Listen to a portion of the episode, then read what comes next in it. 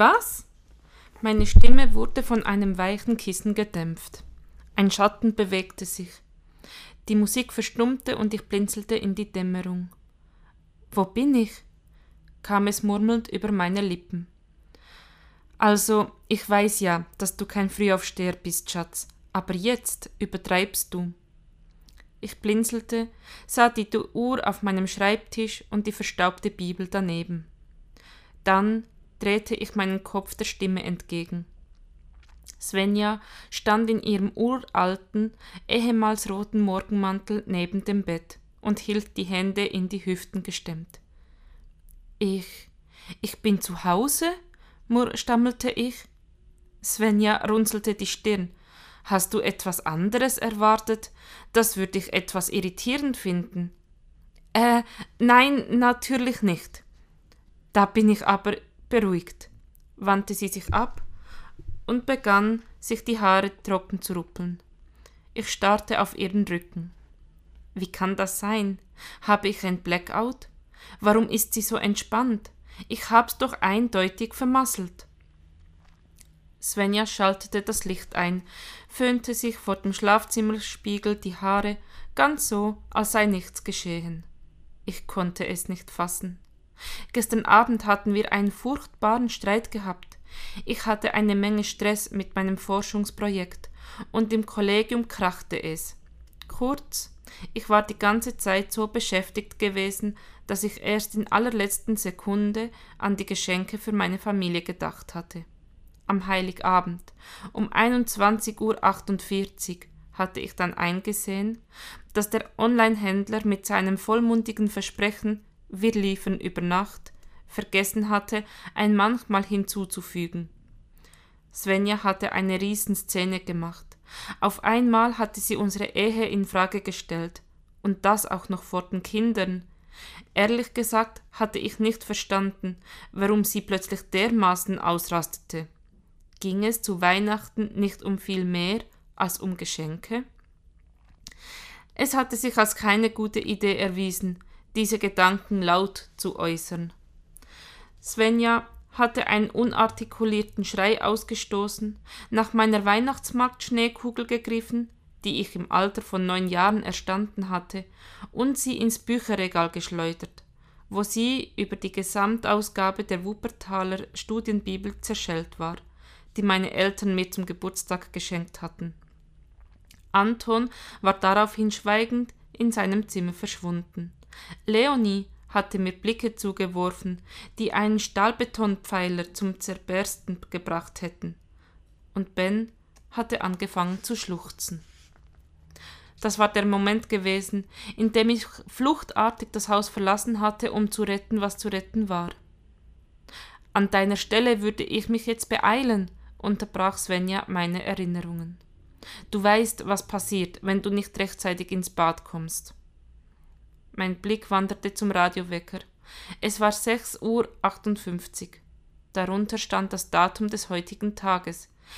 Ich traute meinen Augen nicht. Svenja, ist mit dem Wecker alles in Ordnung? fragte ich hastig. Ja, natürlich, warum denn nicht? Also, ist heute wirklich der 1. Dezember? hakte ich vorsichtig nach. Natürlich, also heute bist du wirklich vollkommen verpeilt. Es war nur ein Traum. Ein hysterisches Lachen brach aus mir hervor. Es war nur ein Traum.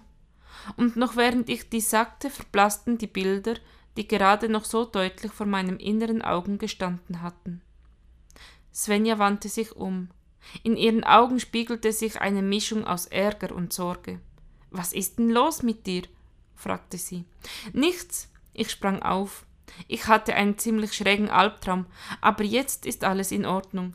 Es sind noch 24 Tage bis Weihnachten. Ja, wie an jedem ersten Dezember. Kopfschüttelnd wandte sie sich ab. Ich machte mich auf den Weg ins Bad, das jedoch abgeschlossen war. Hey, rief ich. Besetzt, ertönte die genervte Stimme meiner Tochter. In diesem Moment wurde mir klar, ich hatte das schmale Zeitfenster verpasst, in dem es möglich war, die sanitären Anlagen des Hauses zu nutzen und noch rechtzeitig zur Arbeit zu kommen. Ich klopfte gegen die Tür. Beeil dich! Mann, Papa, nerv nicht. Ich muss meine Haare machen. Du musst deine Haare nicht machen, die wachsen von alleine. So witzig, ächzte es durch die Badezimmertür. Svenja kam aus dem Schlafzimmer und schlüpfte in eine warme Strickjacke. Ich habe dich gewarnt. Denkst du daran, Ben zu wecken? Wieso ich? Wir haben das doch gestern besprochen, Martin. Ich hab Frühdienst. Aber die Frühstücksbox ist im Kühlschrank. Denk daran, dass er die Sportsachen mitnehmen muss. Ja? Sportsachen? Ja, und seine Trinkflasche. Bleibt es dabei, dass du mich heute Abend vom Elternabend abholst? Ähm, klar. Danke, tschüss und bis später. Sie hauchte mir einen Kuss auf die Wange. Ich roch das Parfüm und das Pfefferminz der Zahnpasta. Wenige Sekunden später fiel die Tür hinter ihr ins Schloss.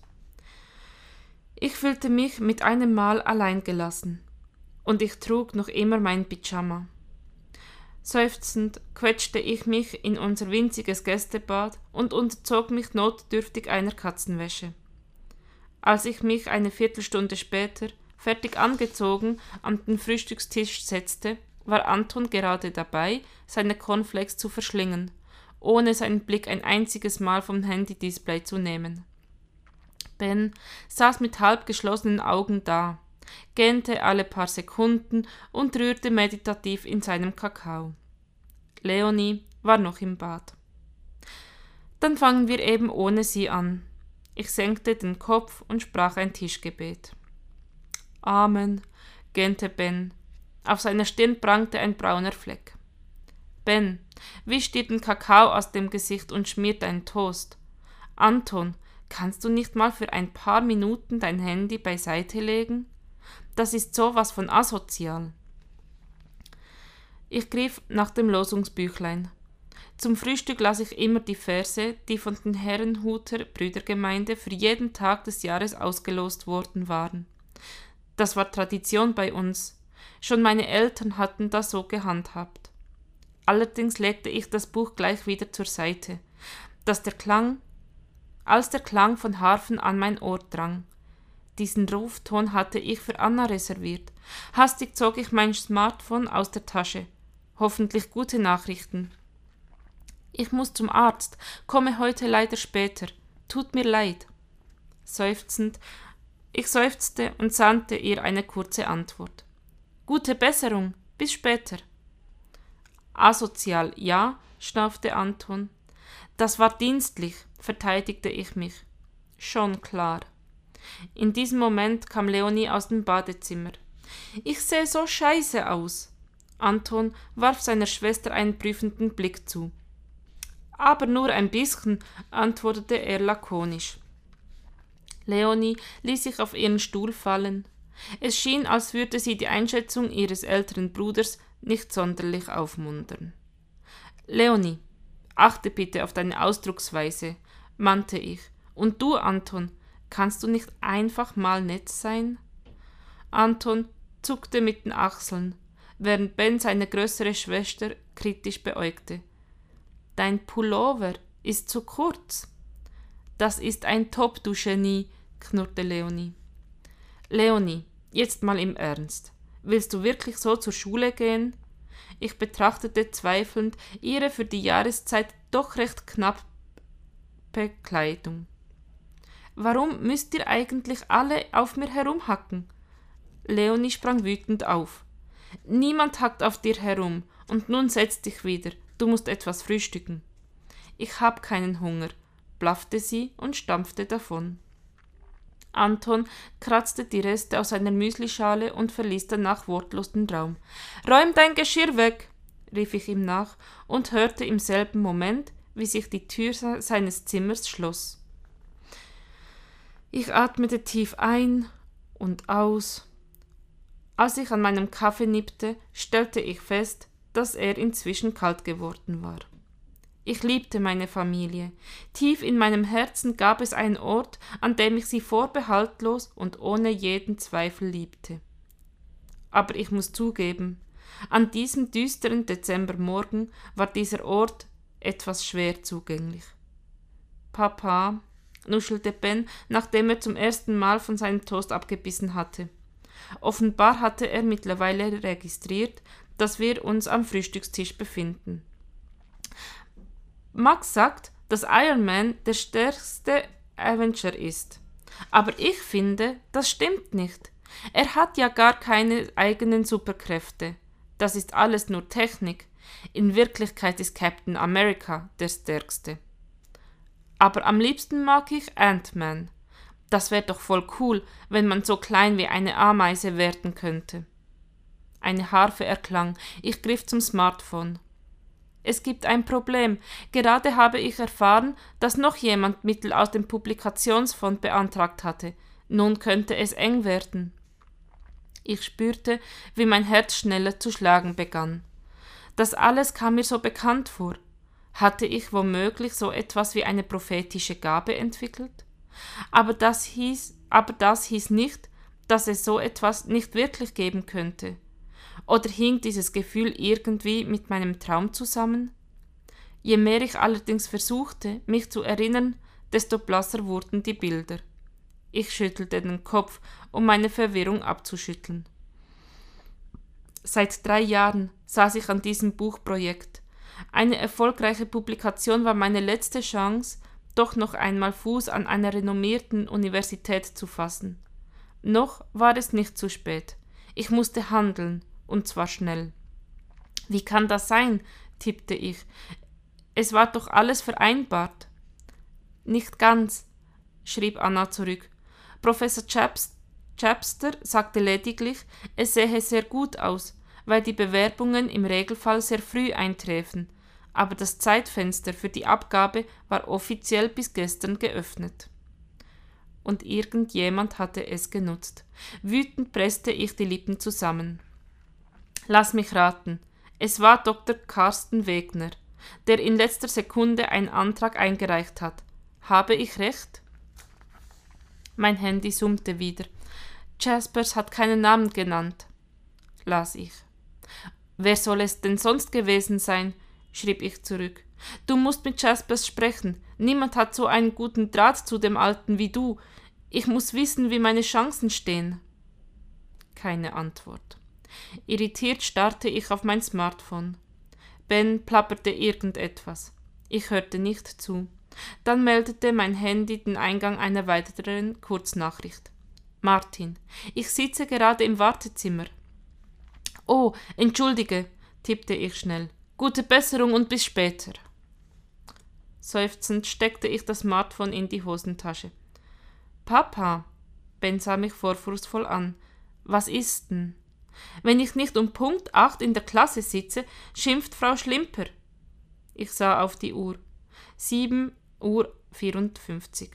Verflixt. Ich sprang auf. Wir müssen los. Schnapp dir deine Schultasche. Ich hastete zur Treppe und brüllte die Treppe hinauf. Leonie! Die hat zur zweiten, klärt mich Ben auf. Wir hetzten aus dem Haus und ich raste in halsbrecherischem Tempo durch die schmalen Seitenstraßen. Ben nutzte die Fahrt, um mich über seine Zukunftsvisionen auf dem Laufenden zu halten. Wenn ich groß bin, erfinde ich einen Schrumpfomator. Das ist eine Verkleinerungsmaschine, mit der man Menschen und Sachen, zum Beispiel ein Auto oder ein Schiff, eine Million Mal kleiner machen kann. Ich warf ihm einen Seitenblick zu. Du hast Kakao an der Stirn. Ben wischte sich mit dem Ärmel über das Gesicht. Jetzt hatte er Kakao auf seinem Sweatshirtärmel und auf der Stirn. Dann könnte ich mich selber schrumpfen und mein Labor, Forschungslabor auch, nahm er seinen Gedankenfaden wieder auf. Und dann könnte ich alle Sachen genau erforschen. Ich würde zum Beispiel beobachten, wie die Ameisen die Blattläuse melken obwohl sie gar keine Hände haben. Ich bremste scharf. Beinahe hätte ich eine junge Radfahrerin auf der Kühlerhaube mitgenommen.